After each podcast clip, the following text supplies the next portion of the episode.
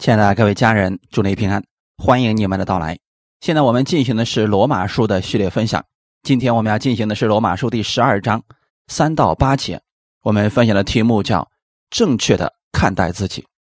先来做一个祷告，天父，感谢赞美你预备这样美好的时间，让我们一起聆听你的话语，借着你的话语，让我们正确的看待自己，领受从你而来的力量，靠着你的力量服侍别人。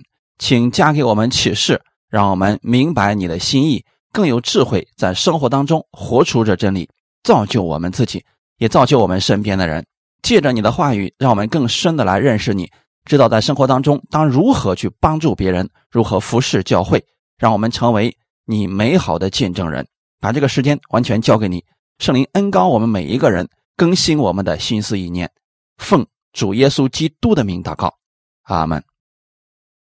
罗马书第十二章。三到八节，我凭着所赐给我的恩，对你们个人说：不要看自己过于所当看的，要照着神所分给个人信心的大小看得合乎中道。正如我们一个身子上有好些肢体，肢体也不都是一样的用处。我们这许多人在基督里成为一身，互相联络做肢体，也是如此。按我们所得的恩赐。各有不同，或说预言，就当照着信心的程度说预言；或做执事，就当专一执事；或做教导的，就当专一教导；或做劝化的，就当专一劝化；施舍的，就当诚实；治理的，就当殷勤；怜悯人的，就当甘心。阿门。保罗对自己的定位很准确。他知道自己是什么样的人，也知道自己的身份和使命是什么，所以保罗在世上为基督做见证的时候，无论遇到多大的难处，他仰望主，没有灰心退后。但是上有很多人呢，他对自己看不清，有些人把自己看得太高，实际上却没有那样的能力，常常经历失败；也有一些人把自己看得太低，但心里却不甘心，常常抱怨一切。这些问题的根本是在于他没有正确的看待自己，不知道神眼中的他是什么样子，更不知道自己的使命和价值。愿透过今天的分享，让我们都可以正确的看待自己，在自己的位置上服侍主，与他人搭配，共同完成大使命。神给每一个人的恩赐不一样，有的人。得到神的恩赐多一些，有的人相对少一些。保罗说：“我凭着神所赐给我的恩，对你们个人说。”保罗不是说我现在要教训你们。神给保罗很多的恩赐，教导的恩赐、医治的恩赐、方言的恩赐，很多的恩赐都在保罗的身上。但是保罗没有以此夸口，更没有看不起别人，而是。谦卑的劝勉信徒，按神的恩赐而行。我对你们个人说，不要看自己过于所当看的。这里告诉我们的是，作为一个基督徒，首先要有谦卑的心，不能高看自己，那么会让人骄傲的；也不能轻看自己，那样会让人自卑。通过两个方面来分享今天的本文，第一个就是。要看自己看的合乎中道。第二个就是正确运用神所赐给我们的恩赐来服侍教会。无论你的恩赐有多少，切记一件事情，那是神赐给你的，不是让你去炫耀自己比别人得到的多，是用这些恩赐去帮助人、造就别人，让这些恩赐发挥它的功效，见证基督的荣美。有一些人得到方言以后，巴拉巴拉到处乱说，说我有这个你没有，这个不是我们可以夸耀的事情。神给我们这个恩赐，是让我们跟神建立更亲密的关系，然后更好的服侍别人。我们看自己一定要看得合乎中道。首先要知道，所有的恩赐是从圣灵那里赐下来的，不是人表现够好了，神赐给你的。不是信主到了一个阶段了，神才赐给人的，这是怎么来的呢？人有愿意寻求的心，神就给他们。信徒看自己不要看得过高。我拥有医治的恩赐了，所以我比其他信徒更有能力。我信主多少年了，神一定更爱我。我现在已经是牧师了，我懂的东西一定比别人多。有时候还真不一定是这样的，神连小孩子都可以使用呢。但是也不要轻看自己，很多人总是说我不行啊，常常亏欠神呢，我什么都不能做呀。当你说。哎，姊妹，你唱歌挺好的，可以来帮我们带赞美呀。他说我做不了，我不配呀。如果过分的谦虚，时间久了，可能真的觉得自己什么都做不了，反而浪费了这些恩赐。生活当中也有很多人没有经历神的同在，这样的人反而会怀疑神的存在了，因为很多经历神的事情都是在服饰当中彰显出来的。那应该怎么样来看呢？照着神所分给个人信心的大小看的合乎中道，不要看自己比别人强，因为人一切的恩赐是神赐给的，只需要把神赐给我们的用在服饰当中就可以了。也不要把自己看得太低、太渺小了，因为神把你举起来的，靠着神给我们的恩赐去做就可以了。如果把自己看得过高的话，就瞧不起别人了；如果把自己看得太低的话，可能就不能站起来服侍神。所以要看得平衡，要正确的看待自己，对自己和自己的能力要有一个平衡的评估。如果人明白恩赐是圣灵所赐的，那当这个人去服侍主的时候，就会依靠主的力量而行，在神的国里面。我们每一个人都是有价值的，都是非常重要的，都有神给我们的恩赐。要发现这些恩赐，参与到教会的服侍，这样教会才能更复兴。如何能在人的面前看自己看得合乎中道呢？要明白，神分给个人恩赐不同，是根据个人对神信心的不同赐给他的。那样的话，我们就知道我们需要彼此服侍。彼此搭配来完成大使命，一个人根本做不了所有的事。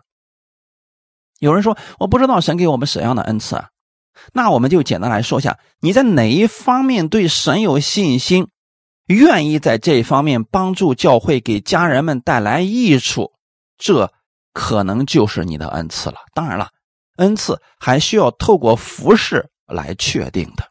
比如，一些人有医治的恩赐。大多数情况之下，是过去有过很大的疾病，自己在这个领域当中祈求神、依靠神胜过了，所以他在这方面领受的信心可能会比别人更大，神就可以使用他这个信心为别人祷告，久而久之啊，这就成为了他的恩赐。他也乐意为别人祷告、安慰别人，恩赐就会越来越明显了。不是说这个人努力的在神面前求了，所以神给他医治的恩赐，而是根据他对神的认识，神照着分给个人信心的大小，赐给人不同的恩赐。今天的经文里面就提到信心的大小和信心的程度。第三节告诉我们的是信心的大小，第六节告诉我们的是信心的程度。信心。我们对神在某一方面的完全领受，神借着信心让信徒完成他在这个世界上的使命。有的人领受的是医治的恩赐，有人领受的是劝勉的恩赐，也可能有人领受的是教导的恩赐，有人得获财的恩赐，有的人是赚钱很容易。但是这一切恩赐都是从神领受而来的，都是圣灵所赐的。神赐给我们这些恩赐才干。作用是什么呢？让我们彼此服侍，造就世人。要正确运用神所赐给你的智慧能力，这样才能见证耶稣。但是你看这个世界上的人，他不认识神。当他发达以后，他就开始飘了，不知道自己是谁了，因为他以为是自己努力得来的，有了成就就觉得自己不一般了。往往骄傲的人很容易就会跌倒了。但实际上都是神所赐下来的。所以，我们作为信徒，我们要透过基督看我们自己，就看得比较准确了。哥林多前书第四章七节，使你与人不同的是谁呢？你有什么不是领受的呢？若是领受的，为何自夸，仿佛不是领受的呢？保罗在这里的意思是我们所有的一切都是从神领受而来的，况且我们领受的还不是神全部的，领受的只是一少部分而已。因此，不要假装。这是自己赚来的，应该以领受者的样式对待神所赐给我们的。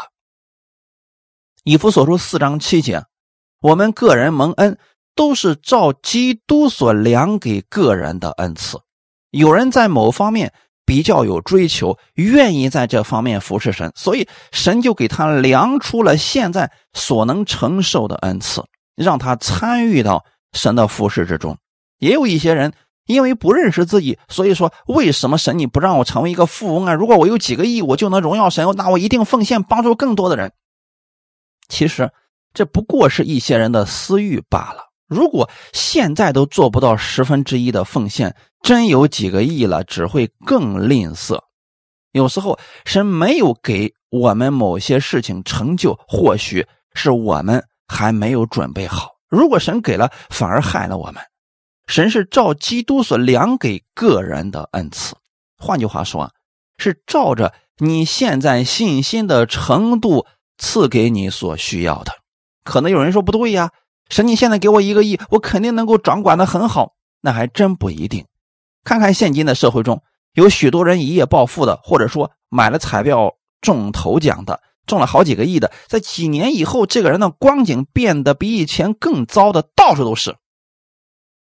原因是什么呢？他没有掌管钱财的能力，所以一旦他有了这么一大笔钱财以后，他就不知道怎么运用，开始疯狂的去买东西，肆意挥霍，最后自然就一无所有了。这就会害了他，因为他没有掌管钱财的能力。不要问神说你为什么不赐给我，首先要扩大你的境界，谦卑在神的面前。神会赐下最合适我们的恩赐。如果连小事都做不了，如何把大事经营好呢？路加福音十六章第十节：人在最小的事上忠心，在大事上也忠心；在最小的事上不义，在大事上也不义。人只有正确的看待自己，从小事开始忠心服侍主，在小事上忠心了。自然也能在其他事情上做好的，所以神给个人的恩赐是按照我们现在所能承受的量。神给每一个人都有恩赐，所以你要发现你是哪一方面的特长，然后用这个能力服侍神。比如你喜欢唱歌，那就在赞美方面来服侍神，这不是挺好的吗？有人说我在画画方面比较好，那就在这一方面来荣耀神。总之。你一定有一个方面是突出的。每个信徒都是从神那里领受的恩赐，你愿意求，神就愿意赐给你。但是没有一个人能独占神所有的恩赐，这是分赐下来的。不管是谁，在神看起来都是无比重要的。因此，在神的国里，没有一个人可以骄傲自大，也没有一个人可以有理由把自己看得比别人更高。都是一样的，我们都是领受者。这段经文告诉我们，正如一个身子上有好些肢体，肢体也不都是一样的用处。信徒是合而为一的，我们个人只不过是身体上不同的一个肢体而已。就像手和脚一样，手没有理由看不起脚，头也没有理由看不起手。这两者不能够相比较，谁也离不开谁，单独而活。所以这段经文当中，保罗给了我们一个非常形象的比喻，而且讲的非常有力。说，你不要看不起你的弟兄，你看不起他，就是看不起你自己，因为他也是基督身体当中的一部分。众信徒可以比作一个身体，一个身体有许多肢体，但是没有两个肢体是完全相同的功用。没有一个人长四个脚或者长四只手，这样恐怕就出问题了。信徒也是一样的。信徒虽多，但在基督里都有独特的作用。千万不要看不起你身边某一个小弟兄，每一个人都有神的恩赐。信徒之间的联合不是把一群人圈在一起，它是一个身体，一个很多肢体组成的一个身体。感谢主，我们是因着基督联合在一起的，我们是从一个神生出来的，是从一位圣灵出来的。神把信徒安置在这个世上，神根据信徒信心大小不同，赐给他们不同的恩赐，为的是他们能够互相搭配，共同完成大使命，见证基督。每个信徒都是基督身体上的一部分，教会就是基督的身体，而我们教会当中的每一个人都是肢体，普天下又是一样的，全世界各地的教会组起来。也是基督的身体，而教会只有一个头，那就是耶稣基督。每一个人在教会里边都特别重要。如果每个肢体都不发挥作用了，那么这个头就失去作用了。头对脚说：“往教会那个方向走。”如果他不走了，说明身体出了问题。教会的头是耶稣基督，而做工的一定是肢体。不要让脑袋自己去做事情，它需要。肢体来配合的，所以对我们基督徒来讲，接受了福音，每个人都需要其他肢体的配合，让人来认识这位神。信徒应该正确的评估自己，正确的看待自己，知道自己是谁，并且知道神所赐给我们的恩赐是什么，正确的按照神赐给自己的信心。正确的衡量自己，看待自己，不可高估，也不可低估。这样，神所赐给我们的能力长处就能够在这个世界上发挥作用了。我以前认识一个弟兄，他在讲道方面很有恩赐，在劝勉翻译方面呢，他也可以，但是他却特别想唱歌，对唱歌特别的痴迷。可惜啊，五音不全。弟兄姊妹说。你这么喜欢唱歌，那就和我们一起来赞美吧。大家也别打击他，让他去试一试嘛。这个弟兄也特别的用心，每次学习的时候都参加，培训的时候也参加，天天在家里练，可总是不着调。等到正式赞美开始了，他特别喜欢拿话筒啊，别人刚起个头，他嗷一嗓子，其他人就忘了怎么唱了。这样几次之后，他发现自己在这方面根本不行，说还是别上了。不但我自己不能赞美，还影响别人也不能赞美了。我还是在讲道方面追求吧。他讲道的时候能把这个道分析的很清楚。从那个时候开始，他就不再参与赞美方面的服饰了，因为这一方面不是他的恩赐。我们说的是什么意思呢？正确的看待自己。如果神给你的是这个恩赐，是让你赞美的，你就在赞美上尽心去做。如果神给你的是祷告方面的恩赐，就在祷告方面好好的用这个恩赐来服侍神，不要总去惦记人家讲道的或者弹琴的多优雅呀，更不能看不起那个打扫卫生的。其实只是服侍的位置不同，赏赐却是一样的。感谢主，只有我们正确的。诚实的根据我们自己的信心，用神赐给我们的能力来服侍的时候，这些肢体才能搭配起来。如果脚对手说：“凭什么老是我走路啊？咱俩倒过来试试，手来走路试试看会如何呢？”如果哪一个肢体要代替另一个肢体的时候，总会出现一些问题的，是这个身体出现问题。如果有一个人只能用脚吃饭的话，说明这个人的身体某个肢体出问题了。这是什么意思呢？要看神赐给你的恩赐在哪一方面，就发挥那一方面的作用，与其他人搭配做工。记得，任何一个人绝对不是全能的。当个人都按照神所赐给我们的恩赐，然后搭配起来做工的时候，这个身体就是一个健康的身体，就能发挥出耶稣无比大的能力。感谢主。第五节。我们这许多人在基督里成为一身，互相联络做肢体，也是如此。不论你在教会里服侍神的时候，还是在世界上做事的时候，要认清楚你现在的身份，知道神所赐给你的职分到底是什么，使用神给你的恩赐，同时也承认其他人也是不可或缺的。如此，我们就能接纳别人了。第六节，按我们所得的恩赐各有不同，或说预言，就当照着信心的程度说预言。人的恩赐各有不同，比如一个人虽然在赞美方面很好，但其他方面做的并不一定好。有时候他在言语上并不是那么好，你不能说他还是带赞美的，还是服侍人员。为什么圣经读这么少？你怎么样怎么样？不要去挑他的毛病，只看他赞美这一方面就好了，因为他不是全能的，他在那一方面很好，你就发挥那一方面的优势就可以了，因为。神所赐给我们的恩赐各有不同，你只看他好的一方面，所以啊，不要去挑毛病。耶稣也知道我们是有不足之处的，但是如果把我们这些人的优点、才能、长处都集中起来，就能做一个人无法完成的事。要正确的运用神所赐给我们属灵的恩赐，与他人联合。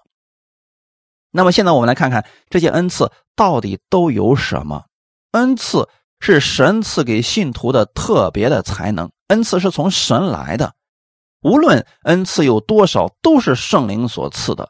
神赐给我们这些恩赐的目的是让我们用这些才能来完成神所托付给每一个人的使命，把福音传到地极。是照着所赐给我们的恩典，我们有不同的恩赐。这是第六节新译本的译法。你要知道，神给你恩赐的目的是让人参与服侍，完成他的使命，这是有意义的，是有价值的，而绝对不是让人炫耀自己、高看自己。来看一下这些恩赐，第一个，说预言的恩赐，第六节的后半节说：“或说预言，就当照着信心的程度说预言。”预言到底是什么？可能很多人认为。说预言就是把以后的事说出来，这样的理解太狭窄了。旧约圣经里面的大多数预言，最后都指向了耶稣基督。有一些人指出了以色列日后将要发生的事情，但是大多数的预言是指向耶稣基督的。在新约之下，预言主要是传道。哥林多前书十四章第三节。但是做先知讲道的是对人说，要造就、安慰、劝勉人。现在说预言的目的是教训人、劝诫人、安慰人，把真理讲明，让人得益处。还有很多人不认识耶稣基督，你就把这些事情都解明。先知讲道，有些极端学派，他们告诉你。每一个人都可以说预言，结果训练教会人从老到少，你一去他就开始给你发预言，说十年以后你会怎么样怎么样。他们有一百个人，一百个人都会说预言；一千个人，一千个人都会说预言，而且每个人发的预言还都不一样。遇到这样的事情，大家要分辨着领受就可以了，不可盲目相信。先知在旧约的时候宣告。解释神的道，最后这些事情被记录下来了，就是我们现在所读到的圣经。说预言就是照着信心的程度说预言，不要乱讲，不要说明天天下要下雨啦，明天要下雪了，这是天气预报的事情，千万别把预言当作是算命的了。有时候神的灵确实会感动一些人，把将来要发生的事情告诉他们，但是告诉他们的目的。仍然是叫人去依靠神，安慰人，造就人。如果每一次有事了都要去找一个先知说：“给我祷告祷告吧，看看神给你说点什么。”这本身就是问题，很容易把你所有的目光都放在这个人的身上。假如这个先知有私欲，人不就容易上当吗？假如有一些先知借着这样的机会让人听他的，给他奉献，这会让很多人跌倒的。如果你现在，也经历这样的问题的话，回到神面前，回到圣经当中，把时间和精力放在神的话语上，多多向神祷告，也可以和弟兄姊妹一起祷告。如此，神也可以告诉给你答案的。把目光放在某个人的身上，这是很危险的事情。第二个，或做执事，就当专一执事。执事是教会里的一个职分，执事在原文当中的意思是助手、帮手、做准备的人或者服务者。教会当中有很多事情，直接执行者就是执事，但执事要明确自己的位置，不要去辖制牧师，而应该协助牧者做事。执事和仆人这两个词是近义词，就是。跟旧约里边的仆人是一样的，主人让你做什么你就做什么，彼此顺服，如同顺服主一样。他是以实际的方式，以服侍的方式帮助牧者建立教会，只是是在教会当中发挥着非常重要的作用。专一执事是指做好自己分内的事，做造就教会的事，不能越权。很多教会里面的执事不明白自己的职分。有一些竟然对牧师指手画脚，要求牧师必须讲某些内容的道，甚至制造纷争，让很多弟兄姊妹不再和睦，这就是失职了，是神所不喜悦的。第三个，做教导的就当专一教导。教导的恩赐是指教导圣经的真理，使人在真道上扎根的恩赐。神的话语不仅仅需要先知去宣讲。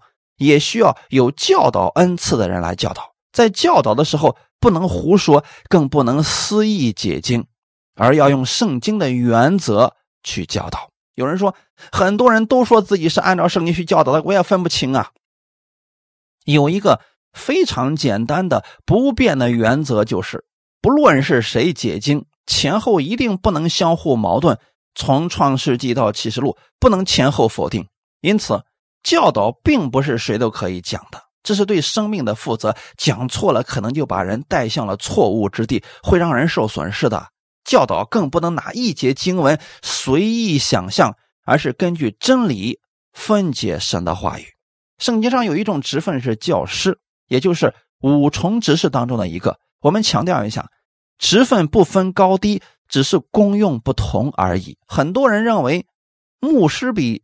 教师的职分要高一些，其实是一样的。服饰的领域有所不同而已，而神对教导的人要求更高，因为教导主要是用圣经教导，因此对圣经的要求很高。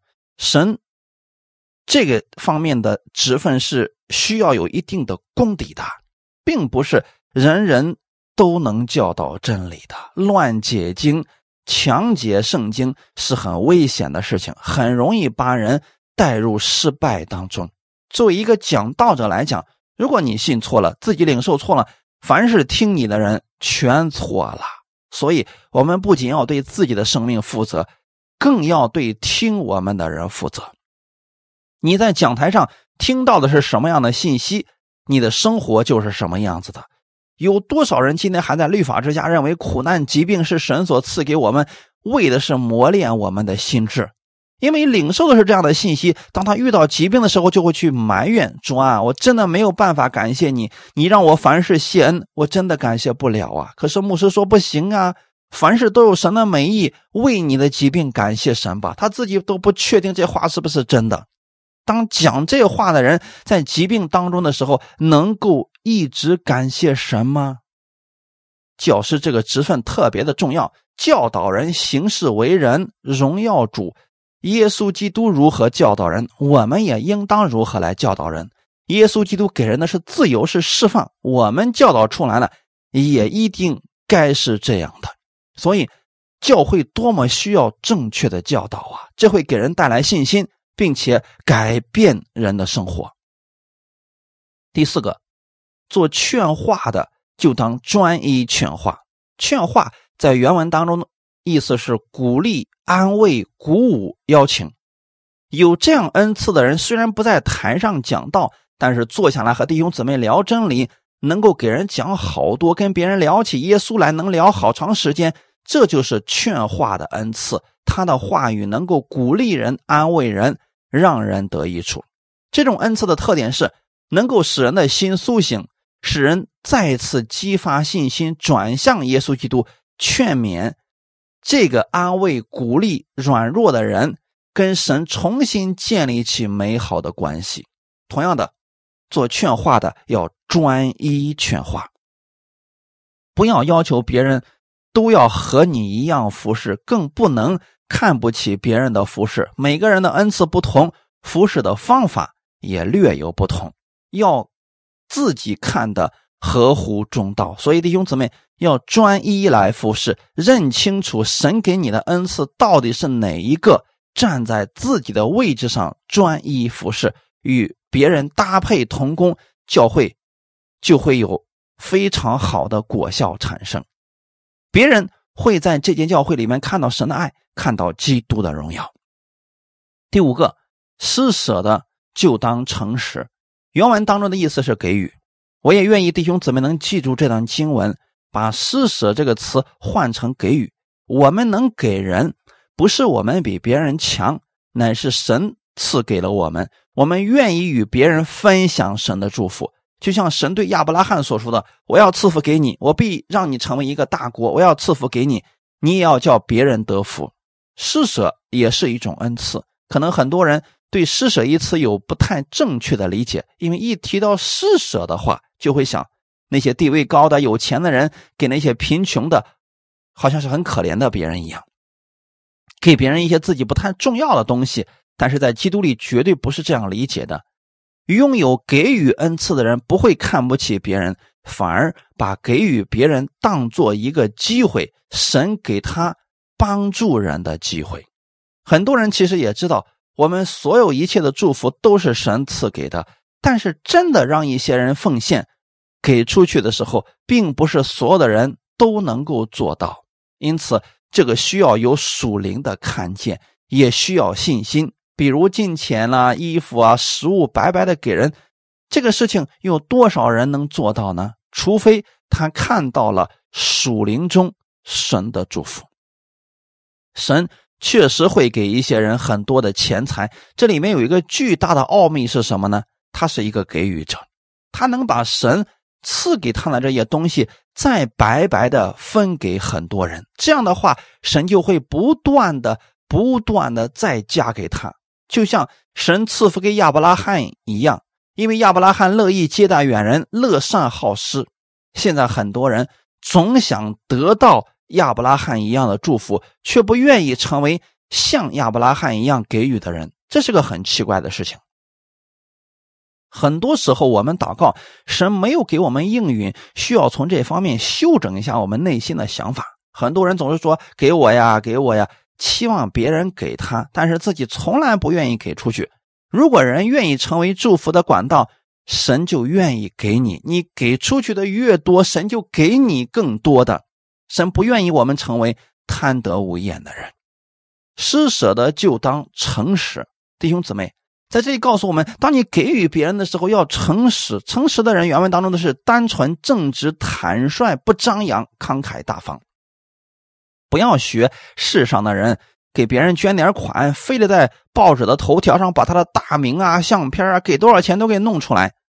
他们可能是为了自己的名声，但我们神的儿女不要这样。世人那样做，他们已经得了他们的赏赐了。神让我们没有私心的。去给予别人，基督徒给别人的时候应该怎么想呢？这一切都是神给我的，所以我愿意给出去。无论是帮助困难的人，还是支持福音事工，都应该是甘心乐意的，是坐在神面前，而不是为了得人的称赞。有这个心，你就能成为一个给予者。这个祝福是大的。神给一些人赚钱的恩赐，有些人做生意特别的聪明，犹太人在这方面做的很好吧？多数犹太人挣了钱以后，奉献十分之一回馈社会，帮助贫穷的人，这方面他们做的很好，值得我们学习。在这一块很多人很难做到。如果现在工资一千多块钱，拿出一百多给教会或者支持福音施工，他们觉得还行。但如果一个月挣了一百万甚至一千万的时候，让你拿出那个十分之一的时候，你会发现很难。就算有些人给了，还是要操心一下这个钱到底用在什么地方了。如果人有这样的一个心的话，神又怎么能够再赐给他更多的呢？我愿意各位家人们，特别是在经济上想有突破的家人们，要先成为一个给予者，先拥有这样的心，先让神赐给你这样的心。感谢主，能够在金钱方面、物质方面给予别人帮助，而且不求回报。不要说你给了别人以后，必须要让别人感谢你。你应该知道你是给了神了，这就够了。这样。这些钱财就可以帮助教会的发展，可以去支援传福音的事工，就像我们现在的福音事工一样，也需要金钱的支持。但如果没有金钱的话，我们没有办法坐下来给你们讲道。就拿全职服侍的人来讲，如果他们的生活没有保证的话，就不能全心的服侍教会了，可能也跟其他人一样要加班，不能专一教导了。这就需要我们肢体之间不断的来搭配，如此就是帮助。把神的施工建立起来，在天上共得永远的赏赐。马太福音六章三节，你施舍的时候，不要叫左手知道右手所做的。很多人总是把钱奉献给教会以后，还附加一个条件：我给教会捐了多少钱呢？我告诉你，这个钱必须用在哪儿哪儿。这个人实际上是越权了。当你把钱给了教会以后，那就成为了神的。如何来使用这笔钱，是教会的牧者或者服侍人员的事情了。你已经做了你该做的，神会纪念你的付出。第六个，治理的恩赐，治理的就当殷勤。这里的治理的是指教会里面的领袖、掌权者、管理者。教会的管理者应该拥有管理的恩赐，或者没有管理恩赐的话，那会把教会管的是乱七八糟的呀。这个需要从神而来的智慧。一个管理者应该有长远的眼光，格局不能太小。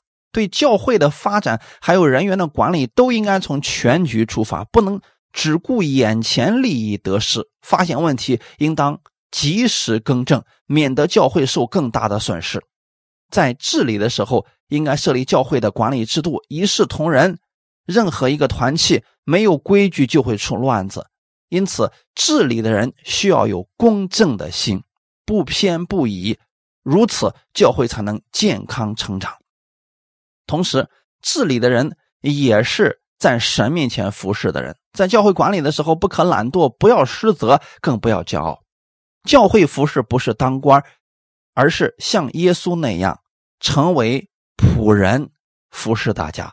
更是群羊的榜样，治理的就当殷勤。治理的人不能像法利赛人一样，什么活自己都不干，一根指头也不愿意动。这样的人有祸了。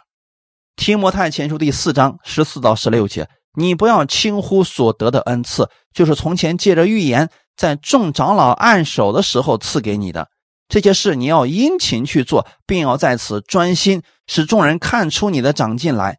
你要谨慎自己和自己的教训，要在这些事上恒心，因为这样行又能救自己，又能救听你的人。保罗劝提摩太服侍要殷勤、专心做事，成为大家的榜样。因此，在教会当中服侍，不是强权让人顺服，而是用爱心带领大家，这样才能建立一个爱的家庭。服侍的人不能凭一时的热心，而是要。恒久忍耐的心做事，如此行的人才能够做教会的管理者。在彼得前书五章二到三节，勿要在你们中间牧养神的群羊，按着神旨意照管他们，不是出于勉强，乃是出于甘心；也不是因为贪财，乃是出于乐意；也不是辖制所托付你们的，乃是做羊群的榜样。教会的管理者有很大的责任。动机要纯正，是为了教会得益处，甘心乐意做事。有私心的人一定不会成为这个管理者，也不能成为管理者，因为神把这一群羊交给托给你了。如果人不了解自己的职责，消极、懒惰、自私自利，不仅害了自己，也会让很多人跌倒。这样人在神面前就有祸了。恩赐没有高低贵贱之分，每一个都是特别重要的。第七个，怜悯人的就当甘心。怜悯人是指照顾病患、孤人、孤寡老人、寡妇、穷人等等。怜悯人的时候，不是带着高高在上的心，不能让被帮助者感到自卑。而是用真实的爱去帮助那些需要的人。比如这个人跌倒了，当你有一颗怜悯心的时候，你是站在他的位置上思想问题；而没有怜悯之心的人，很容易站在审判者的位置上定罪、批判别人、指责别人。拥有怜悯之心的人看事情会跟别人不一样。耶稣在世上服侍的时候，他看到以色列百姓就好像是没有牧人的羊一样。所以耶稣就怜悯他们，可是法利赛人看到这群百姓，认为这群百姓是悖逆的百姓，这就是人性的不同。提摩太前书第一章十二到十四节，我感谢那给我力量的我们主耶稣基督，因他以我有忠心，派我服侍他。我从前是亵渎神的、逼迫人的、辱骂人的，然而我蒙了怜悯，因我是不信、不明白的时候而做的，并且。我主的恩是格外丰盛，使我在基督耶稣里有信心和爱心。保罗能有如此的怜悯之心，是因为他从神领受了这样的怜悯。他从前亵渎神，逼迫信徒，骄傲自大，但是神怜悯了他，接纳了他，使用了他。保罗明白了耶稣的心，知道神的恩典是如此丰盛，所以才能够有基督那样怜悯别人的心。这份怜悯产生了信心和爱心。若是一个人明白了耶稣的怜悯，才能如此去爱别人、理解别人。今天给弟兄姊妹分享了几个恩赐，愿意弟兄姊妹在神面前祷告，看看你的恩赐是什么。恩赐没有高低贵贱之分，不要轻看别人的恩赐，也不要高看自己的恩赐。我们是互相搭配的，我们都是从神那里领受，共同服侍主的。阿门。我们一起祷告。天父，我们感谢赞美你的恩典，感谢你把这样的真理赐给我们，怜悯我们，让我们带着你的爱服侍，这是好的无比的事情。圣灵，请引导我们前面的路，让我们在服侍当中不凭自己的意思，依靠神的智慧做事，把基督的福音带给更多的人，共同建造基督的身体。愿意每个弟兄姊妹都发现自己的恩赐，都积极参与进来，成为一个服侍者，共得。天上的赏赐，一切荣耀都归于我们在天的父。奉主耶稣基督的名祷告，阿门。